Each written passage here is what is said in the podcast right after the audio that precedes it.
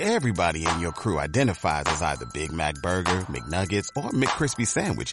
But you're the filet fish Sandwich all day. That crispy fish, that savory tartar sauce, that melty cheese, that pillowy bun. Yeah, you get it. Every time. And if you love the filet of fish, right now you can catch two of the classics you love for just $6. Limited time only. Price and participation may vary. Cannot be combined with any other offer. Single item at regular price. Ba da ba ba ba. Esta es una producción de Grupo Fórmula. Encuentra más contenido como este en radioformula.mx. Soy Eduardo Ruiz Gili, hora del centro, claro. Desde la Ciudad de México yo los saludo, también en la Ciudad de México está. Salud, mi querido Álvaro Rattinger, que estás, que estás en San Antonio, Texas. Estoy en San Antonio, Texas, mi querido Eduardo. ¿Cómo están? Gracias, gracias. Ya ese estornudo fue para que no presentara yo a Liliana Alvarado, porque sé que siempre traen pleito, pero Liliana Alvarado en la Ciudad de México, ¿cómo estás? Desde esta lluviosa Ciudad de México. Muy bien, Eduardo, muchas gracias. Saludos a todos y todas. En Villahermosa, Tabasco, Ramsés Pech. A todos. Ya despierta, Ramsés, está bien que el calor te ponga medio medio, pero ¿dónde andas? No, no. La soñolencia, la soñolencia, después de comer. Tómate un cafecito. Allá en Mazatlán, Sinaloa, Hugo Páez. Hola a todos. Un poco de calor, pero ya refrescó otra vez. Todos y, saludamos, y saludamos a nuestra hoy muy quieta productora, Francine Serrapi, que no nos ha dado lata hasta el momento. Bueno, llevamos un minuto y medio de programa, tampoco hay que esperar demasiado, ¿no? Bien, yo quiero hablar de un caso, de un, dato que ha pasado desapercibido, porque cuando hablamos de la pandemia y sus consecuencias, hablamos de cómo ha afectado el Producto Interno Bruto, cómo ha afectado las tasas de empleo, los ingresos, cómo ha incrementado la pobreza, etcétera, etcétera. Pero hay un dato que no se ha manejado y que yo quiero manejar y que sobre eso escribí hoy en mi columna en varios periódicos del país, entre ellos El Economista aquí en de México, que es el costo de las vidas perdidas por la pandemia. Los, eh, la gente especializada en asuntos demográficos ha creado un dato que se llama valor estadístico de una vida, que trata de calcular cuánto cuesta una vida de una persona si se muere esa persona, cuál es el costo, cuánto va a dejar de producir durante el resto de su vida y se llega a un promedio para que incluya hombres, mujeres, adultos mayores, adultos jóvenes, etcétera, etcétera. Por ejemplo, en Estados Unidos se calcula que el, que el valor de una vida estadística, un valor estadístico de una vida, es como unos 10 millones de dólares, porque obviamente producen mucho y sus ingresos son mayores. En México la cifra es más poquita, la cifra es más chiquita. Eh, la comisión, eh, la comisión de fe, ya, la Comisión Federal de Mejora Regulatoria, que hoy se llama Comisión Nacional de Mejora Regulatoria, en 2013 definió lo que es este valor estadístico de la vida, para que todos estemos de acuerdo. Es una metodología para la estimación del costo que genera la pérdida de una vida humana, calculado a partir de la cantidad de dinero máxima que la gente está dispuesta a pagar por disminuir el riesgo. Muy técnico. Un análisis realizado en 2017 por la Semarnat y el Instituto Nacional de Ecología y Cambio Climático calculó que el valor estadístico de una vida en México ese año era de 352.813 dólares. O sea, la decimoquinta parte o menos de lo que es en Estados Unidos. Un cálculo más reciente, en 2018, también realizado por el Instituto Nacional de Ecología y Cambio Climático, junto con un maestro investigador en Departamento de Geografía y Medio Ambiente, en el alma mater de Liliana Alvarado, que es el London School of Economics and Political Science, un hombre que se llama Marcelo de la Lima, fijaron que ese año el valor estadístico de una vida en México era de 210.880 dólares, muy abajo de la estimación de, uno, de un año antes, pero en la segunda estimación, a pesar de que ahí participó el Instituto Nacional de Ecología y Cambio Climático, no hacen referencia del primer estudio. Entonces yo dije, caray, ¿cuál será el verdadero valor estadístico de una vida humana en México? Pues recurrí a lo que muchos recurrimos siempre cuando hay doble dato.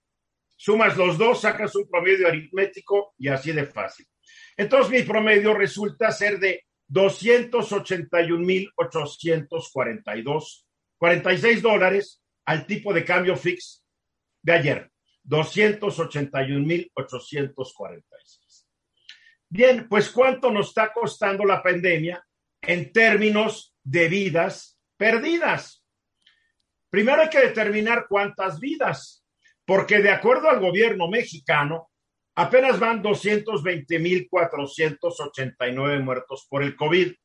Sin embargo, el Instituto de Métricas y Evaluación de la Salud de la Universidad de Washington dice que eso no es cierto, que en México han muerto 624.191 personas, si al dato que da la Secretaría de Salud se añade otro dato, que son las muertes excesivas relacionadas al COVID que hasta el momento se han registrado en México, que también es un dato que la Secretaría de Salud tiene, pero se encarga de no difundir. Entonces yo voy a partir de que son 624.191 personas que han muerto por el pésimo manejo que se le ha dado a la pandemia por nuestro gobierno. Entonces es muy fácil llegar a cuánto se ha perdido en vidas humanas. Multiplicamos 624.191 vidas por los 281.846 y el costo, el costo total hasta el momento de la pandemia solamente son 175.926 millones de dólares o 3.38 billones de pesos. Esto es un monto que equivale al 54% del presupuesto del gobierno federal para este año. Y nada más para que nos demos una idea, con ese dinero se podrían construir casi 20 refinerías como la de Dos Bocas, que va a costar 8.900 millones de dólares. Esto es todo el dinero que va a dejar de producir todos estos mexicanos que han muerto y, a, y tarde o temprano se tiene que restar del famoso Producto Interno Bruto, porque no va a ser producido. Es una pérdida neta para la economía mexicana. Claro, en el gobierno se hacen tarugos, pero para eso estamos nosotros, para traer otros datos que están basados en ciencia y no en opiniones ahí que se les ocurre en algún lugar. Liliana, tú que manejas mucho esto. Sí, Eduardo, la verdad es que la pérdida de mexicanos trae consecuencia, como tú bien lo dices, la pérdida de ingreso, de empleo, de crecimiento económico, etcétera, etcétera, etcétera. Y de hecho ya voy a hablar yo de eso en, en mi segmento, pero también, y eso es algo que los políticos no han querido entender, que el mal manejo de la pandemia también genera la pérdida de votos. Y ahí es donde la ciudadanía entonces nos manifestamos y decimos no estamos de acuerdo en el manejo que tuvieron de esta pandemia y en la situación que estamos viviendo, ¿no? Se manifestarán muy bien, pero las encuestas siguen, siguen indicando que el presidente tiene un 60% de aprobación. Pero va cayendo, va cayendo. Sí, pero tiene un 60% de aprobación, te guste o no. No importa, Yo va creo cayendo. que con el tiempo, con el tiempo, todos los mexicanos vamos a tener que reconocer que el mal manejo de la pandemia ocasionó lo que bien podría ser la peor catástrofe en la historia de nuestro país. La peor catástrofe. Hugo Páez. Eh, a mí el cálculo realmente me parece mucho de, de, materialismo darwinista porque no sé en qué momento se pueda cuantificar esta parte económica. Ojo, ojo, no le, estoy, no, le estoy, no le estoy dando un precio a la vida humana. No, no, no, no, no, lo entiendo. Es un valor. Es un, es un valor económico. Es la productividad, Punto. sí, claro. Ah, pero a lo, a lo, que voy es, no sé en qué forma se puedan calcular algunos parámetros como el avance cultural, de la ciencia en realidad y demás. Este tipo Hay de otros cosas. parámetros que te permiten medir cuánto va a representar sí. el costo de la pérdida de clases. En eso estoy trabajando, dame tiempo. Ah, muy bien. Digo, muy por bien. favor. Acuérdate, la estadística, las matemáticas se pueden usar para casi todo, ¿eh? Sí, claro, Álvaro. por supuesto.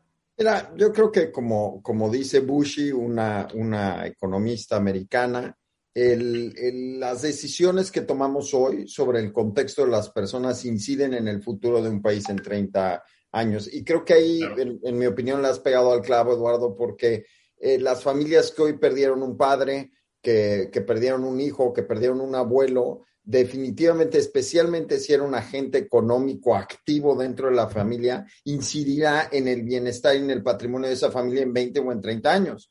También ser una persona que aún no era activa, pero iba a empezar a ser activa en unos años. Es la magia de este número, es la magia de este dato.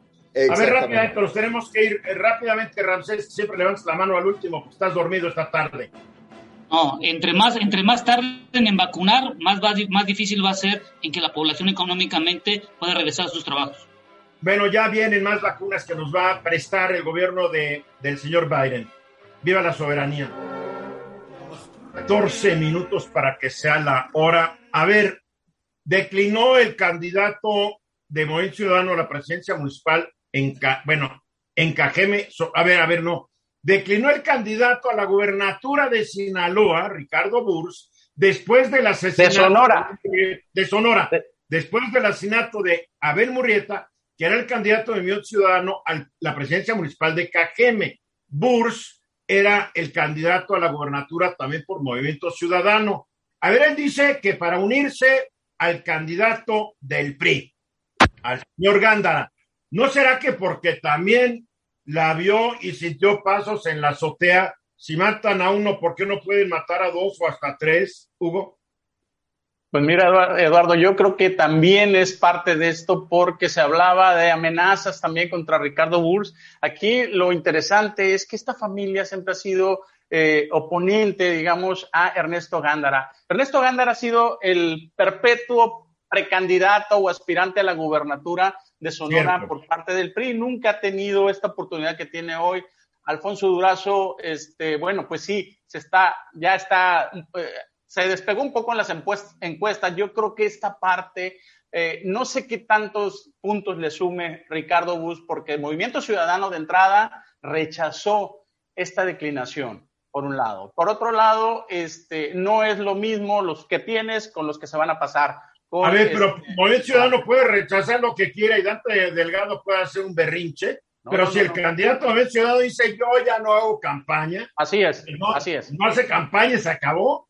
Así es, así es. De hecho, eh, la, la, fuerza de los presidentes de los partidos llega nada más hasta que van al colegio electoral, ya sea estatal o federal, registran al candidato y de ahí en adelante son los derechos de los candidatos los que funcionan. En este caso. Pero bueno, no, en no, en todos los partidos, no en todos los partidos, no en todos los partidos. pero, lo, dices con mucha, legalmente hablando, ¿no? Lo dices con mucha. No, yo digo porque el presidente, el presidente real de Morena manda el titular, el, el que parece del otro delgado, ni quien lo pele. Pero digo, hay, hay de partidos a partidos, Hugo. Sí, no, no, bueno, pero vaya, hablando legalmente, además digo, eh, Ricardo Burr no es cualquier gente en Sonora, es una familia muy poderosa, son los dueños de, de Bachoco y demás, Eduardo. Yo creo que ahí va a modificar un poco eh, la situación de, a ver, espérate, de, la elección. El exgobernador que es de Ricardo, eh, eh, ¿Es hermano? Es el, pero el, el exgobernador era priista. Sí, bueno, eh, sí, claro. Ah, bueno, vaya, aquí se, brincan de un lado a otro. ¿Cuál, cuál es el problema?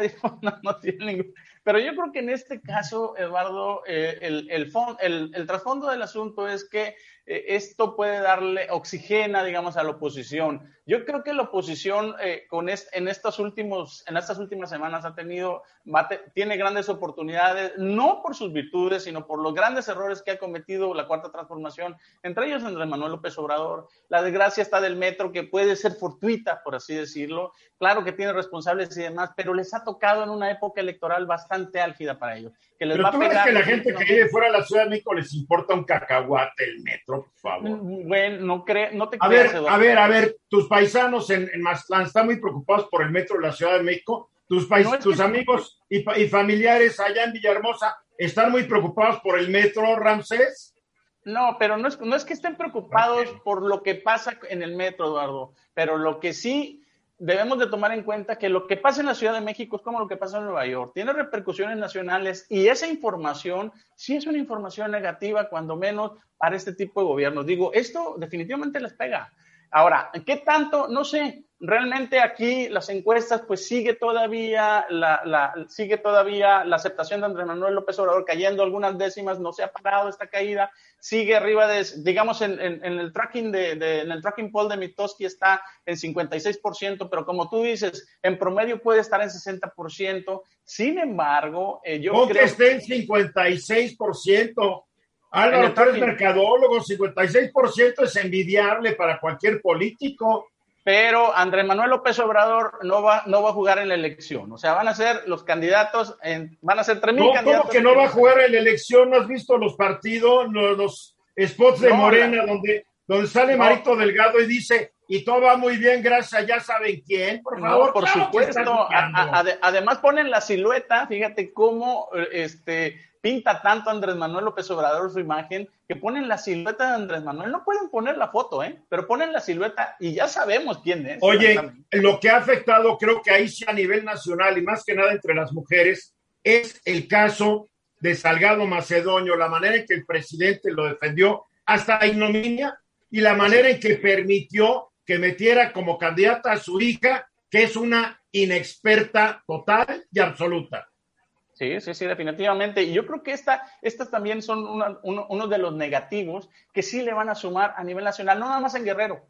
Fíjate cómo el caso de Félix no, Por eso digo, lo de Guerrero creo que sí pega. Lo de Guerrero sí afecta más que el metro a nivel nacional, creo yo. Pues mira, aquí se extrapoló realmente. Ahora también la lentitud, lo que decía Ramsés también, la lentitud en las vacunas, que México lleva alrededor de que 13% de la población más o menos inoculada este, ojo, ojo, ojo, ojo, no, no, no, no, no, hay que movernos bien los datos. ¿Cuánto por ciento de la población está totalmente vacunada? Por eso es mismo que tengan una dosis y que no tengan las dos completas, por favor. Sí, sí, no, no, una, de una dosis, de una dosis es aproximadamente 13%, ¿no? Ahorita te doy los datos, pero a ver, a ver, eh, Ramsés, ya llevas un rato ah, levantando la manita. Este, yo nomás quedan casi 12, 18 días para las votaciones. Hugo, ¿qué crees que pueda pasar? ¿Algo que pueda cambiar el voto de las tendencias que están hoy en día? ¿O qué tendría que pasar? Y la segunda pregunta es, una vez que ya estén las votaciones y supongamos que exista un 50 y 50% por de acuerdo a las últimas estadísticas en la Cámara de Diputados, la pregunta es, el partido que llegue a tener la mayoría, por así decirlo, en el, con todas las alianzas, ¿crees que se atreva para el 2024 a hacer cambios en la estructura de la Constitución o todo lo que venga a raíz de las votaciones de 2024? Pues esa, es una pregunta que a mí una respuesta como de tres horas, pero realmente lo que, lo que yo creo es que son tres mil casos diferentes en la votación aquí. no hay que concentrarnos en que es una sola votación. Entonces, va, va, a haber una diversidad. No sé qué tanto pegue, por ejemplo, en Guerrero lo de Félix, lo de Félix Salgado, pero sí y, también qué tanto pegue lo de Ricardo Burs en Sonora comparado con las mensajes. Otras, Ustedes hoy creen que no hay otras personas en el programa, ya me di cuenta. Presidente Andrés Manuel López Obrador en su conferencia de esta mañana dijo que se va a procurar para octubre que se tengan todas las dos dosis, que todos los mexicanos esté vacunada en octubre, las dos dosis, y después dijo, pero mínimo una dosis, ese es el plan. A ver, a ver, ¿cómo vamos? Hasta el momento, en México ha recibido una dosis el 18.25% de la población. Se calcula que al ritmo que se, que se lleva, no va a ser en octubre cuando todos estemos vacunados. Va a ser en diciembre, pero en diciembre de 2022. No en diciembre ni en octubre de este año, porque va muy lenta la vacunación y va lenta. ¿Por qué? Porque no hay suficientes vacunas producidas en el mundo. Entonces, que el presidente diga que en octubre, me recuerda cuando en octubre pasado el secretario de Hacienda dijo que para febrero o marzo iba a haber 40 millones de vacunados. Eh, estas promesas o estos compromisos, Álvaro, no acaban minando un poco y destruyendo pues toda la estrategia de comunicación del presidente que pues le ha salido muy bien hasta el momento, desde que reinauguró las mañaneras que antes hizo como jefe de gobierno de la Ciudad de México? Pues sí, Eduardo, yo pienso que sí. Mira, lo que vemos nosotros, por lo menos del lado de mercadotecnia y comunicación, y creo que nosotros todos como grupo de comunicadores también lo percibimos, es que hay un desclive en la estrategia de comunicación de Andrés Manuel López Obrador. Eh, no hay duda. Mira, a ver, ¿cómo? ¿Por qué? Bueno, mira, obviamente eh, cuando hablas de este tema, el argumento central de los promotores será que Andrés Manuel le habla a su público y como le habla a su público, todo está bien y lo que comunique a través de su base está bien. No obstante. Pues yo le diría a ese público que no sea claro de octubre. no, es que, no es que no quiera. Me encantaría que para octubre todo mundo esté vacunado, pero no es cierto. Punto. Mira, Eduardo, lo que yo te diría es que en las primeras versiones de la mañanera, eh, creo que tanto Hugo como yo fuimos, creo que varios de aquí fuimos a las primeras versiones de la mañanera, habría que admitir que sí eran versiones muy incluyentes, es decir, los medios casi de todo tipo podían ir y podían hacer eh, eh, las preguntas que quisieran, pero pasar las semanas, y aquí te estoy hablando temprano en 2019, el ejercicio de comunicación pasó a un fenómeno de propaganda y espacio para doblegar eh, a los opositores. Eh, de, ahí en adelante. Además, el salón se llenó de paleros de redes sociales, youtuberos vulgares y paleros de todo tipo, como ese payaso que cada vez que decía, señor presidente de todos los mexicanos, digo, el, los tenis rojos que no se los quitan ni para la regadera, digo, ¿de dónde salieron estos, Álvaro? Pues no, no sé de dónde salieron, pero en ese momento se perdió el rumbo y empezó un desgaste en el formato de comunicación. Y aquí el, reto es centrarnos en qué es lo que está pasando. Y, hay que admitir que el ejercicio de comunicación, nosotros lo hemos analizado aquí en el programa en Mercados Puncero, la realidad es que rebasa por mucho las audiencias de otros países, es decir, sigue siendo un fenómeno de comunicación brutalmente efectivo. Mira, para mí el mejor ejemplo es que el presidente de Argentina cuando estuvo con Andrés Manuel es como si hubiera salido en la versión de Oprah mexicana, ¿no? O sea, se sentía el presidente de Argentina que jamás había tenido la audiencia que tuvo mientras que, estuvo con Andrés Manuel López Obrador. Simple y sencillamente hay que comparar eh, los videos de YouTube del presidente de Argentina con, con los de México para, para darte una idea cuál es el fenómeno mediático que tiene eh, la mañanera. Después, por supuesto, el COVID le trajo algunos apéndices a la mañanera, entonces ya teníamos la versión vespertina y después teníamos la matutina, teníamos a López Gatel en las tardes y eso se empezó a, convertir como una especie de programación bizarra, extraña, este, de, una empresa cablera fallida en el centro de Estados Unidos. Pero lo que sí es un hecho, Eduardo, es que eh, a la fecha la mañanera es fuente de medios de comunicación. Hay muchos medios de comunicación que siguen generando contenido que, que jala alrededor de la idea de el presidente dijo esta de mañana. No obstante, el efecto empieza a mostrar eh, señas de fatiga. Y lo que yo te quiero decir aquí es que simple y sencillamente el presidente se enfrenta a una situación muy interesante en donde ha creado algo tan exitoso la mañanera que será la misma mañanera el enemigo de sus propósitos de comunicación. Es decir, si el presidente dijera quiero dejar de hacer la mañanera, sus detractores lo verían como que el proyecto está desgastado.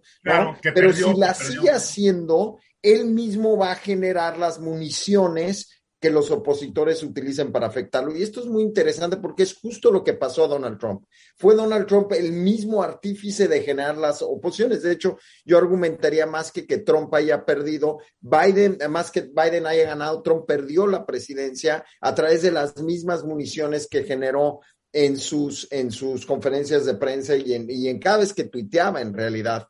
Eh, entonces, este fenómeno lo que hay que ver es qué pasará a partir de las próximas elecciones en México, donde el presidente se enfrenta a un monstruo que él mismo ha creado, que es la mañanera, que hoy es mucho más grande que él. ¿Y cómo se hereda esto? Y les dejo esta idea piensen que la cuenta de Twitter del Papa, una vez que el Papa cambia, se hereda la cuenta de Twitter. Ustedes seguramente sabrán esto. De algún modo, ¿qué pasará con la mañanera? ¿En qué se convertirá? Ramsés y Hugo creo que quieren opinar al respecto. Yo no les voy a hacer la grosería. Oye, tú les das la cortesía que ellos no te dieron. Claro. Yo creo que no les toca. No, no. A ver, Ramsés. Va, Ramsés. Eh, Álvaro, esto es como las series de televisión la primera parte ya te gustó, la segunda, pero ya la tercera ya te aburrió. Entonces yo creo que la siguiente serie que se tiene que dar en la mañanera es dar información que sea precisa y yo creo que tanto parlamento y tanto que se está hablando, porque si te revisas, casi son más de 90 minutos lo que están platicando, y yo puedo concretarlo que en datos duros y datos reales, creo que es ni el 2% de todo lo que están, se platica cada, cada en forma diaria. Creo que ahí se tiene que hacer como en las series, ver si, si la audición sigue, sigue prestando atención a lo que se está hablando. Por supuesto, definitivamente el mejor escenario, Ramsés, para Andrés Manuel es que la mañanera pierda audiencia, porque hoy está empezando a hacer algo mucho más grande que su mismo mensaje. Hugo. Eh, yo me pregunto si el presidente hubiera dosificado mucho más la mañanera, digamos una vez a la semana tal vez, o si no la hubiera hecho como tal. Eh, porque también la mañanera le tumbó cerca de 20 puntos. El presidente el problema que tiene es que él, él trae sus propios negativos. No se trata nada más de una estrategia de comunicación o de qué tanto. A ver, no te entiendo que le tumbó 20 puntos la mañanera. A ver. No, no, no, no. Yo digo, yo digo, yo digo que posiblemente de esos 20 puntos, Eduardo, muchos corresponden a todos los negativos que le ha, que le ha provocado la propia mañanera el presidente por tantas contradicciones, por tantas mentiras, por tantos pleitos. Hoy, hoy estuvo verdaderamente letal contra los medios sí, pero mira, mira, mira, Hugo, que tú no estés de acuerdo no quiere decir que no esté de acuerdo su base, como lo dijo no, Álvaro. No, no, A ver, ahí te van unos datos, ahí te van unos datos. Yo, no, que estoy diciendo mi punto de vista. Déjame, yo te voy a dar el mío, yo te voy a dar el mío. Y no es el mío. Yo estoy diciendo de acuerdo, el mío. De acuerdo a los estudios que hace la empresa Spin, que, que hace análisis de todas las conferencias, tiene 8 millones 700 mil seguidores en Facebook el presidente y el promedio de visitas diarias a su conferencia en Facebook es de 610 mil. Digo, eso es un éxito como lo quieras ver, lo siento. Que no lo Sí, quieras Eduardo, aceptar pero eso, eso no calcula, eso no calcula qué tanto, esto, eso no calcula qué tan positivo es esto. Muchísima gente. Ay, lo ve. perdóname, la gente, la gente que no lo aguanta no lo va a ver. No, no, no, perdón, perdón, pero él también le da muchísimas armas a través de las mañaneras, no nada más a la oposición, todos los empresarios que están en su A ver, contra. Que tú nunca vas a entender que él lo está haciendo muy bien. sí. Porque tú quieres que lo haga mal. No, a ver, yo no quiero, yo estoy, yo, Ah, yo que estoy no dando quieres. mi punto de vista y ese es mi punto, de vista. Es, tu punto de vista es muy claro, que crees que no le sirve, Liliana No creo, que el, no creo que el presidente sea más famoso de Liliana que después Alvarado, por favor. El plantón de reforma. Liliana Alvarado, por favor. A mí me parece, Eduardo, que eh, la verdad de Ay. como se concibió en un principio la mañanera era un ejercicio que tenía muchas virtudes, sobre todo como se planteó inicialmente que era un ejercicio de rendición de cuentas y de transparencia hasta cierto grado.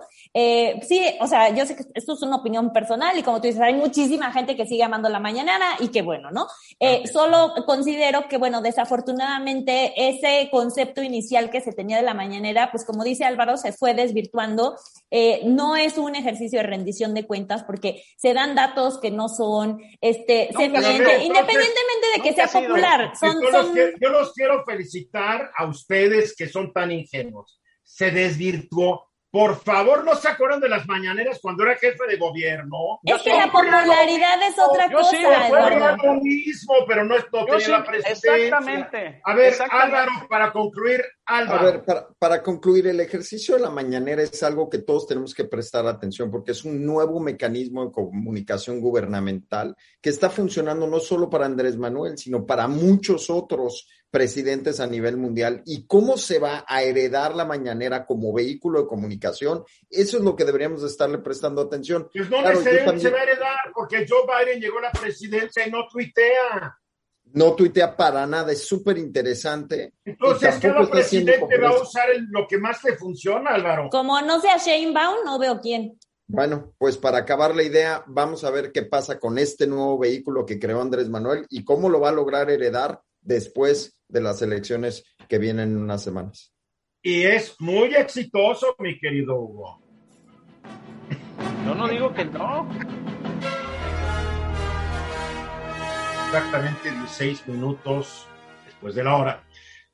Liliana Alvarado, riesgos para este año 2020. Uf, creo que tu lista es interminable. Así es, Eduardo. Pues fíjate que eh, la OCDE tiene eh, una publicación. A ver, a ver, tú, que- a ver, tú si eres de la LSE, pero la vez la gente no sabe ni lo que es la LSE ni la OCDE. Por favor, elimina, Bueno, elimina tus siglas y di ¿Qué es la, la OCDE? es la Organización para la Cooperación y el Desarrollo Económicos, que es un organismo internacional del cual México forma parte. Eh, evidentemente, entre las muchas publicaciones que saca periódicamente, sacó eh, recientemente una que se llama Riesgos que importan 2020, el largo alcance de la COVID-19. Cabe mencionar que esta publicación también se sacó en 2018, no obstante, eh, y, y, básicamente se hace una encuesta a la mayoría de los países y se encuesta a la población de estos países, ¿no? en, por ejemplo, en 2018 se encuestó a, los, eh, a la población de 21 países miembros de la OCDE y ahora en 2020 eh, o la edición 2020 incluye a 25 eh, países, lo que quiere decir que no son todos, pero sí es la mayoría de ¿Está México, ¿Está México incluido? Está México incluido, Eduardo, y la verdad es que eh, de alguna u otra manera quiero empezar como por, por, la conclusión y ahorita lo vamos desmenuzando. La idea es que esta encuesta eh, se hace en diversos temas, la mayoría de esos temas están relacionados con el empleo, evidentemente con la reducción de los ingresos de las familias, con eh, la reducción del ingreso también, pero de los jóvenes en, en particular, con el estancamiento del aprendizaje muy enfocado al tema de los niños y pues de manera eh, más general con el tema del declive o la disminución del crecimiento económico en la mayoría de estos países. Ahora, cuando te digo que quiero empezar por la conclusión, es que a mí lo que me llama la atención es que de la mayoría de los datos que se sacan en estas variables, y evidentemente se toma el promedio de los, de los países, México en prácticamente todo sale peor. Y no sale poquito, mm, eh, poquito peor, sale mucho peor, ¿no? Y ahora es como cuando te voy a, dar algunos eh, ejemplos de, de, esto, ¿no? Por ejemplo, Eduardo, eh, en promedio, el 12% de los encuestados mencionó que ellos o algún miembro de su familia perdió su trabajo o su propio negocio desde el inicio de la crisis. 12%. El 2, pero solo el trabajo. Ahorita vamos a ir como que desmenuzando un poquito las estadísticas. Eh, en el caso de Chile, México y Turquía, la proporción pasó a un 25%, ¿no? En promedio 12%, México, Turquía y Chile, eh, esto es un 25%, ¿no? Ahora, cuando esta pregunta se amplía y, cuando la pregunta dice, bueno, ¿cuáles eh, o dentro del seno, digamos, familiar, eh, si hubo una persona que perdió eh, el trabajo o que tuvo otro tipo de afectaciones como eh, la reducción de las horas trabajadas, la reducción del tiempo, un descanso temporal un tanto forzado, tenemos que esto sucedió en el 44% de los encuestados, pero cuando tomamos el caso de México, tenemos que esta cifra se sube hasta un 65%. O sea, la diferencia entre los datos eh, del promedio de los países miembros de la OCDE y con México realmente es eh, muy, muy, muy marcada. Una pregunta, Liliana, estos datos, ¿cómo empatan o no empatan con los datos que ha proporcionado el INEGI en sus últimas encuestas de ocupación y empleo? La verdad, Eduardo, que no he revisado las distintas metodologías, lo podría hacer como un ejercicio eh, Porque el, a futuro. el último no lo dieron a conocer hace un par de Apenas. días. Sí, sí tienen la razón y, y tendríamos que ver si son comparables eh, y si las preguntas que se hicieron a los encuestados son comparables para poder hacer eh, ese ejercicio que tú dices, pero lo voy a, lo voy a datos revisar. que estás dando son mucho más cataclísmicos que los que ha dado Mucho el INEGI. más. Sí, y, y, bueno, también recordar que esta es una encuesta de, de percepción, ¿no? Ahora, otro tema muy importante. Sí, totalmente, que cuando hacemos así como, como nos focalizamos en la población eh, joven, tenemos que el, el 17% de los jóvenes eh, redujeron sus horarios de, de, trabajo en comparación con el 14% de las personas de 30 a 49 años y solo el 9.4 de las personas de 50 a 64 años, ¿no? Que de alguna otra manera, eh, yo creo que esta estadística, aun cuando es desfavorable para los jóvenes, me parece que es positiva para esas personas en el rango de 50 a 64 años, que finalmente, pues son eh, los adultos quienes eh, por lo general pues llevan, digamos, los alimentos a los hogares y son los que... Oye, la gente entre 30 y 49 años, la gente que está creando familias, formando familias, tiene no, Totalmente, pero la peor cifra se la llevan eh, los jóvenes, ¿no? De menores de, de 30 años. No quiere decir que sean, no sean importantes, pero bueno, o sea, me parece que si tenemos que eh, discriminar entre esos rangos, pues es algo positivo, ¿no? Cuestión de opiniones, cuestión de opiniones. A ver, síguele porque ya todo el mundo está levantando la mano. Sí, eh, también, eh, Eduardo, eh, esta cifra es muy alta, es el 80, el 80% de los encuestados está algo o muy preocupado por garantizar la seguridad financiera en su vejez. Finalmente, el 60% de los encuestados cuyo hogar experimentó algún tipo de pérdida de empleo dicen que les gustaría que los gobiernos brindaran más recursos para apoyar el desempleo, ¿no? Entonces, a mí me recordó mucho cómo hemos hablado que en el caso de México los esfuerzos y los programas y los apoyos han sido insuficientes, pero también es muy interesante darnos cuenta que la mayoría de los encuestados en todos estos países miembros de la OCDE tienen ese mismo sentimiento de que no están siendo apoyados eh, suficientemente, ¿no? Entonces esa percepción no nada más es en México, sino en la mayoría de los países. O sea, que aunque haya invertido miles de millones de dólares, la gente siente que no es suficiente. Que no es suficiente y que los gobiernos podrían estar haciendo más, ¿no? A ver, Álvaro. Eh, evidentemente hay riesgos enormes en los próximos años. A mí el que más me preocupa es la transferencia de empleos formales eh, a estos empleos de freelance o estos llamados en Estados Unidos gig economy, que para de alguno para los que nos están escuchando es la cantidad de gente que está teniendo que depender de trabajos en Rappi, en Uber, en chambas, chambas de propinero. Son chambas de propinero exactamente que Mira, tienen definitivamente, se convierten en un salvavidas eh, de clase media, lo llamarían los Estados Unidos, porque permiten que no te puedas mover tan rápido entre clases, pero la realidad de las cosas es que es casi imposible hacer un patrimonio familiar a través de esos empleos, porque... Y no hay que olvidar que en México hay una variante de Uber, que es bicicleta y moto, que en Estados Unidos los ves con su propio coche. O sea, hay escalas, ¿eh? No, mira, sí hay escalas, Eduardo, pero seamos francos, simple y sencillamente eh, no hay forma que se pueda generar patrimonio a, través de este tipo de empleos porque no están pensados para esto. Es decir, no puede haber una estructura matricial. Ya te vi, Ramsés, ya te vi. Ah, concluye Álvaro, es que Ramsés está dando lata, de repente no quiere al, hablar y de al final del día, al final del día lo que vemos es que eh, la gente está buscando mayor flexibilidad. Claro, lo que no quieren son eh, ambientes de trabajo tóxicos eh, o están en medio de transición, pero la realidad es que la mayoría de los mexicanos que se enfrentaron a la pandemia no, se, no salieron necesariamente fortalecidos de ella.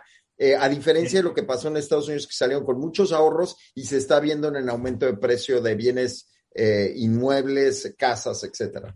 Y también muy endeudados porque hay que ver las tasas de morosidad en Estados Unidos, ¿eh? la verdad. Eh, bueno, ah, más o menos, Eduardo, más o menos, Eduardo. La realidad es que la tasa de ahorro en Estados Unidos subió, inclusive las, hay varios indicadores de disminución de endeudamiento en Estados Unidos, no así en México, Eduardo.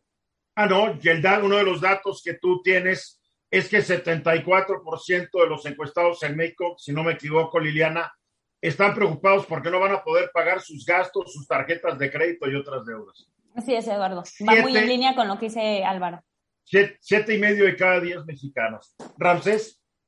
Y eso que acabas de comentar es, eh, hoy en la mañana estaba leyendo que ya más de un millón de tarjetavientes ya cancelaron sus créditos y eso está ocasionando que el dinero se está estancando entre los bancos y no está circulando. Aunado al dato del INEGI que hoy en día hay 2.4 millones de personas desempleadas o desocupadas, y con esto, vuelvo y repito lo que estamos platicando en el primer bloque, entre más lento sea la vacunación, más complicada va a ser la reactivación. ¿Por qué? Porque muchos de los que puedan, puedan ir a otros países a hacer negocios va a estar muy complicado porque ahora no solo te pueden pedir la prueba de, del COVID, sino te van a decir, ya estás vacunado. Y es uno de los cuestionamientos que hay que ver. Hugo. Eh, yo creo que aquí lo, que va a ser también muy interesante calcular, Liliana, es cómo se interrumpió la seguridad social este, ahora con la pandemia, porque por sí a nivel mundial, con, con la independencia de los trabajos, con los trabajos en casa, que para los jóvenes eso ha sido un detonador de muchos trabajos, pero también de un, de un, de un, este, de una, de un abandono en seguridad social. Vamos a ver cómo, cómo, cómo les va a pegar esto, porque no están pensando realmente en un retiro, no están pensando en una vejez o más allá de los 55, 60 años. Entonces, en este sentido, va a ser una tragedia terrible y México abandonó este estudio de seguridad social eh, bueno, al poner, por ejemplo, perfiles como Gibran Ramírez en la, en la Conferencia Interamericana de Seguridad Social, que era uno de los hitos de México en América Latina para este tipo de estudios y ver qué mecanismos utilizaban para este, sustituir esa seguridad social, sobre todo con los jóvenes. Este Gibran, vimos que ya no pudo ser este, presidente de Morena y demás, pero hoy quedó abandonada la conferencia. Entonces yo creo que ese tipo además, ¿qué méritos tenía que para ser presidente de Morena? Creo que hasta Delgado, que no tenía muchos, tenía más que Gibran de mérito. Por supuesto, así es, así es. Y es el, es, el, es, el, es el, titular de la conferencia. Es, estamos fritos, ¿eh? Porque entre ineptos e inexpertos, que nos agarre Diosito confesados. ¿sí? Para concluir, Liliana, Sí, a mí me parece que tiene muchísima razón Hugo. Eh, desafortunadamente muchos de estos eh, trabajos, eh, pues ahora los trabajos formales van a ser sustituidos por los trabajos informales, por esta giga economy de la que hablaba Álvaro, que son trabajos en donde una de sus características es la carencia de la seguridad social. ¿no? Entonces vienen grandes problemas adelante aquí de regreso y caray, tú siempre vienes muy negativo, Ramsés Pecho. Ahora dice que ahora estamos contaminando Marte. ¿Cómo estamos contaminando Marte? No hay seres humanos ahí para contaminar Marte. Sí, ya estamos contaminando porque el, ser, el ser humano le gusta dejar donde, queda, donde sea sus desechos. Estamos dejando ya basura en, Marte y eso, pues no sé quién lo está recolectando. ¿Cuál basura? Son satélites, son robots, son helicópteros, alta tecnología. Pues sí, pero no todo el mundo la está utilizando al mismo tiempo, tiene su vida útil muy corta en Marte. Bueno, pues, pero cuando alguien ya viaje a Marte, seguramente van a reciclar todo, ¿no? Bueno, pero no creo que en México lo podamos hacer, van a ser otros países porque nosotros no estamos invirtiendo ni en eso.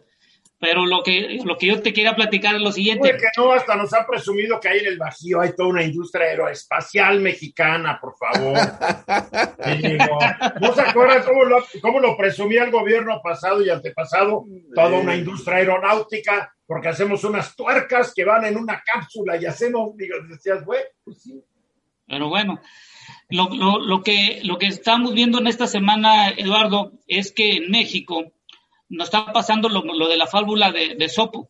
No sé si muchos han escuchado la fábula de Sopo del viento y del sol, en donde el viento y donde el viento y el sol se ponen de acuerdo y van a hacer una competencia, en donde hay un individuo que tiene un abrigo y vamos y, se ponen apuestan y dicen a ver quién le quita el abrigo.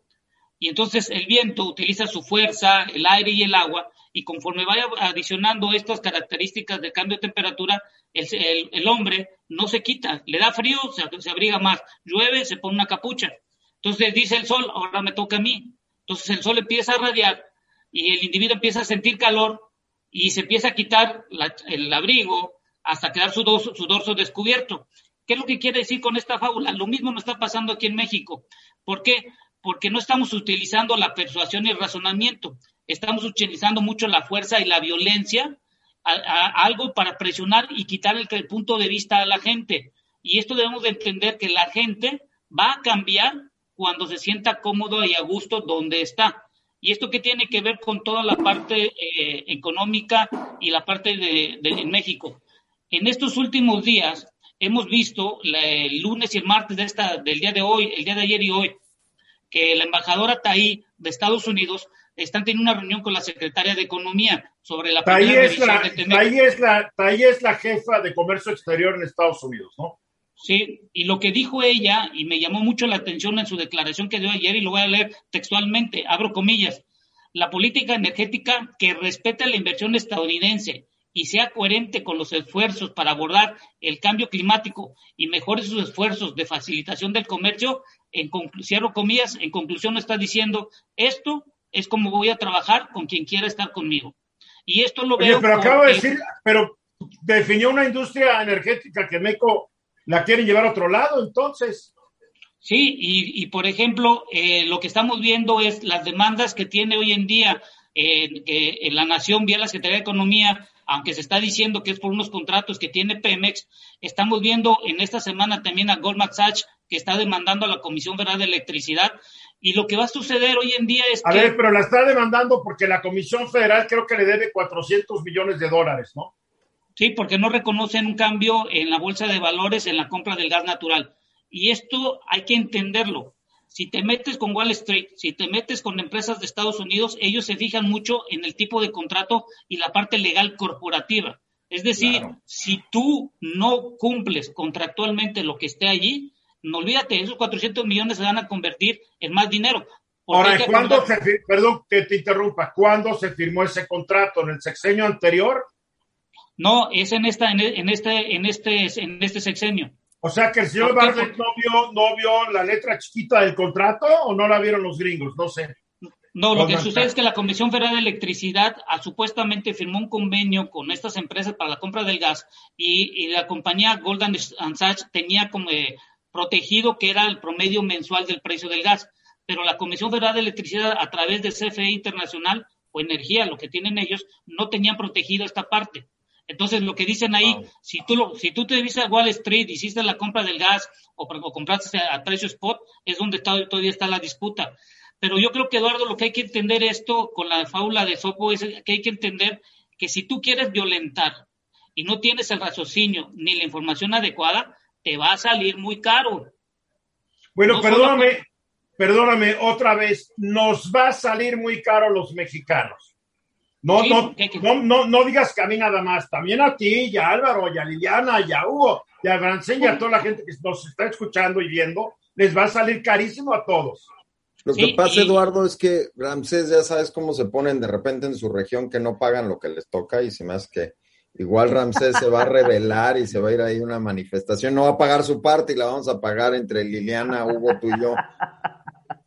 Acuerda, lo, único, bueno Álvaro, lo, importante es que solo se está discutiendo sobre el monto total. Falta que, acuérdense que en Estados Unidos el que gana le tienes que pagar al abogado de, la contraparte, los viajes, todo lo, que, todos los gastos que tienes que hacer y si es un arbitraje hay que pagarle también a la, a la, a la, organización que tiene que estar organizando el arbitraje. Entonces creo que nos va a salir muy caro ahora sí las albóndigas que los frijoles. A ver Álvaro, Mira, la realidad es que México tiene un pésimo, un pésimo historial de, ganar este, juicios internacionales, Eduardo. Entonces, yo no tengo ninguna esperanza de que ganemos este. Yo no entiendo por qué nos metemos en estos problemas legales cuando, cuando las cosas no nos favorecen y pues se acaba saliendo carísimo y eso es parte de lo que empeña y afecta el patrimonio y el futuro del país. Las deudas del pasado, no acabamos Por descuido, porque los abogados de la CFE se los han de haber bailado. Los abogados de Goldman Sachs, imagínate cuánto puede, ganar, cuánto puede ganar un abogado. Porque acuérdate que el gobierno ya no contrata exteriores. ¿Cuánto puede ganar un abogado dentro de la CFE y cuánto gana un abogado de Goldman Sachs? ¿Hay calidad o no hay calidad? O sea, así de pues fácil. Sí, Eduardo, pero seguimos pagando el agua de la frontera con Estados Unidos porque no nos podemos poner de acuerdo y agárrate. O sea, México parece ser que va por la vida acumulando deudas millonarias con empresas y gobiernos que nada más se van pasando de una a otra y son peores que los créditos, Eduardo. Porque nuestros gobernantes siempre han dicho, se lo dejamos al que venga. A ver, Liliana. No, o sea, solamente comentar que cuántas veces yo no se los dije en este espacio, que no es posible que ni siquiera podamos eh, eh, ganar las disputas al interior del país, mucho menos, en, como dices Eduardo, comparándonos con los abogados internacionales con toda la fama, toda la experiencia y, todo el expertise. Cuando aquí eh, el, el, presidente decidió que se le iba a bajar el sueldo y se le iban a pagar tres pesos a los funcionarios públicos, yo se los dije muchas veces, hay que atenernos a las consecuencias. Y esto es parte de las consecuencias y lo tenemos que asumir. yo, yo recuerdo, muchas veces nos lo dijiste. Muchas veces se lo dije y esto es parte de... Acuerdo de, de acuerdo de una, a un anuncio que decía, te lo dije. Te, lo dije. Y, incluso Eduardo, como no sé si el, presidente no se enoja, me imagino que se va a enojar bastante, pero que tenga todos estos frenos con la ley de hidrocarburos, con eh, la ley de la industria eléctrica porque o son muy malos los abogados que trabajan para el presidente. Y no entiende. O el presidente no le hace caso a sus abogados cuando le dicen que por ahí no es. No lo vamos a ver, lo vamos a ver después de este sexenio, cuando se empiezan a destapar todas las cosas. La cloaca. No, no, no, no, bueno, si su abogado principal, que es el director del de, el jurídico, no le, no le explicó bien que ¿Quién el es, amparo... ¿Quién es? ¿Quién es? Este, Julio Scherer, Julio Scherer García, no le explicó bien, Ibarra, Julio Scherer Ibarra, no le explicó bien que el amparo al final de la controversia del amparo de que este Francisco García Cabeza de Vaca, el gobernador de Tamaulipas, no funcionó y el presidente está confundido. Lleva dos días confundido en la conferencia mañanera al decir, es que no, esto lo tiene que solucionar la Corte. Ni siquiera, o, no le han explicado, o se hace que no le explicaron, ni siquiera este, tienen eso claro. Pues, ¿qué pues la Corte ya, la Corte no lo aceptó porque dijo que no es de su jurisdicción. Claro, así es. Así es. O sea, siguen parados. Aquí, aquí le preguntan, bueno, ¿siguen parados o no siguen parados? No, pues hay confusión. ¿Cuál confusión? No, ni siquiera eso, ¿no?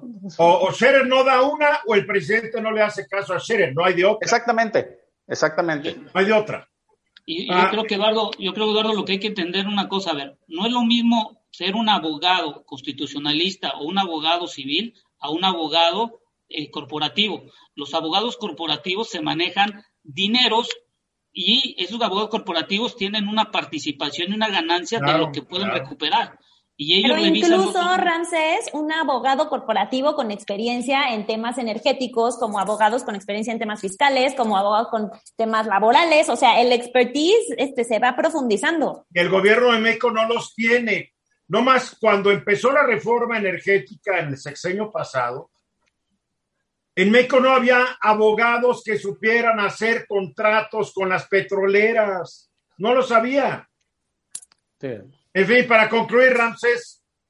Bueno, el calor nos va a quitar el abrigo, pero no nos va a quitar que nos hacen falta abogados corporativos. A ver cuánto nos van a pagar y se los dijimos. Me temo que es demasiado tarde para lo de Goldman Sachs. Rápidamente, Álvaro, ocho segundos. Pues sí, más y además queremos que ganen poco los abogados, así no vamos a ganar, ¿eh? Vamos a los mensajes.